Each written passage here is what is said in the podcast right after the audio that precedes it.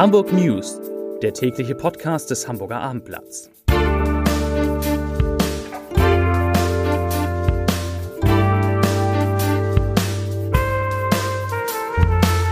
Moin, mein Name ist Lars Heider und heute hat in Hamburg der Prozess gegen einen Familienvater begonnen, der fünfmal hintereinander einen Biomarkt überfallen haben soll. Weitere Themen?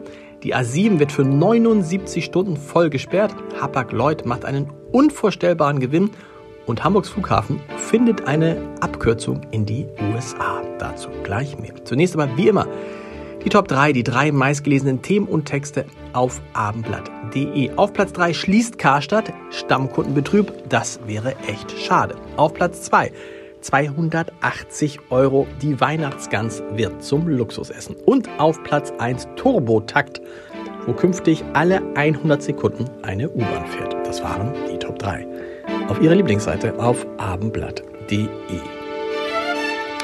Haben Sie am übernächsten Wochenende schon etwas vor, dann sollten Sie schnell Alternativen zum Auto suchen, wenn Sie es denn benötigen. Denn wegen des Abrisses dreier Brücken wird die Autobahn 7, kurz A7, in Hamburg für unvorstellbare 79 Stunden voll gesperrt.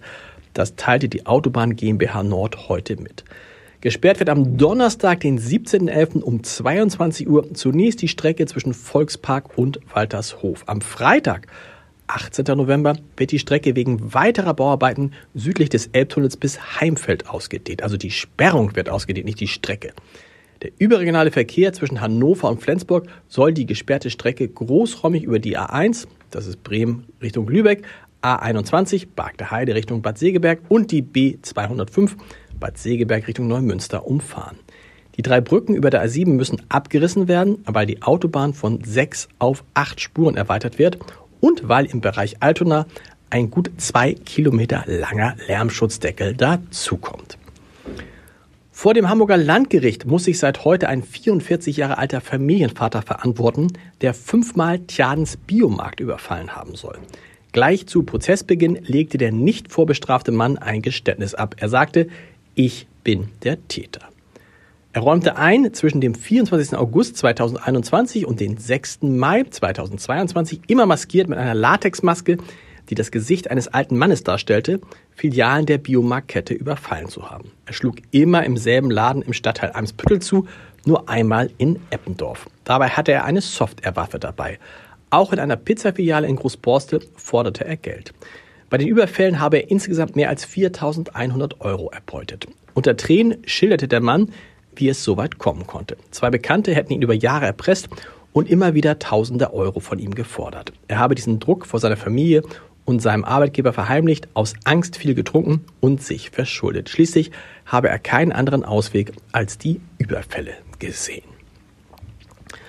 Ob Hapag-Lloyd bald einen richtig großen Geldspeicher benötigt, die Containerreederei aus Hamburg verbuchte allein im dritten Quartal unter dem Strich einen Konzerngewinn in Höhe von 5,1 Milliarden Euro nach gut 2,8 Milliarden Euro im bereits sehr profitablen Vorjahresquartal.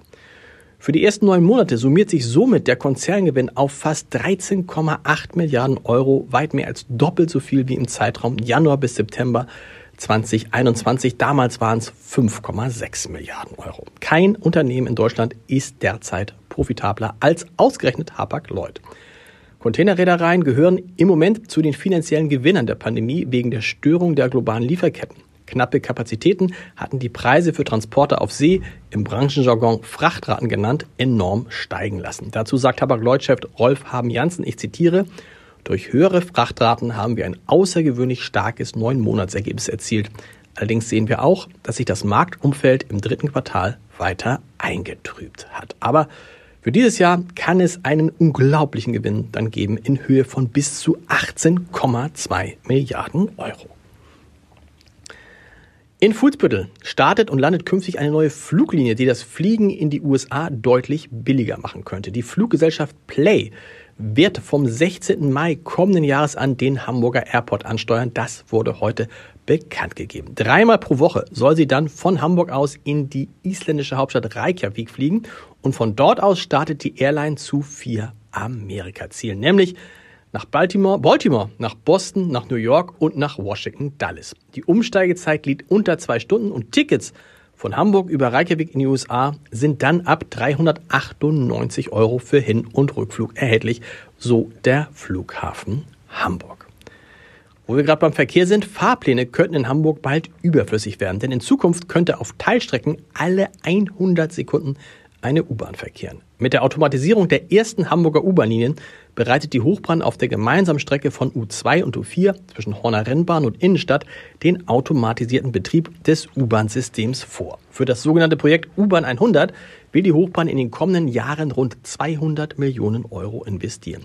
Ziel sei eine Kapazitätssteigerung auf den Linien U2 und U4 um bis zu 50 Prozent. Der 100-Sekunden-Takt könne auf den genannten Strecken dann Ende 2026 eingeführt werden, so die Hochbahn. Zum Podcast-Tipp des Tages, da habe ich diesmal zwei. Der erste, gestern schon angekündigt, unser neuer Garten-Podcast. Unkraut vergeht nicht.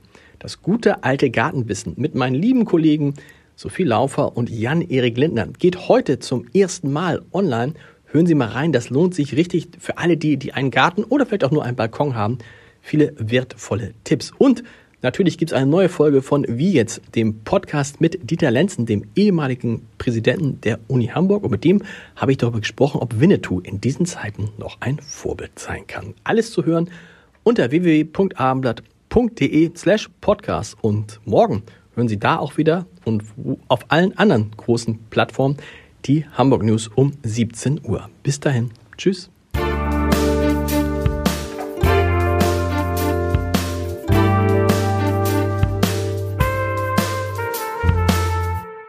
Weitere Podcasts vom Hamburger Abendblatt finden Sie auf abendblatt.de slash podcast.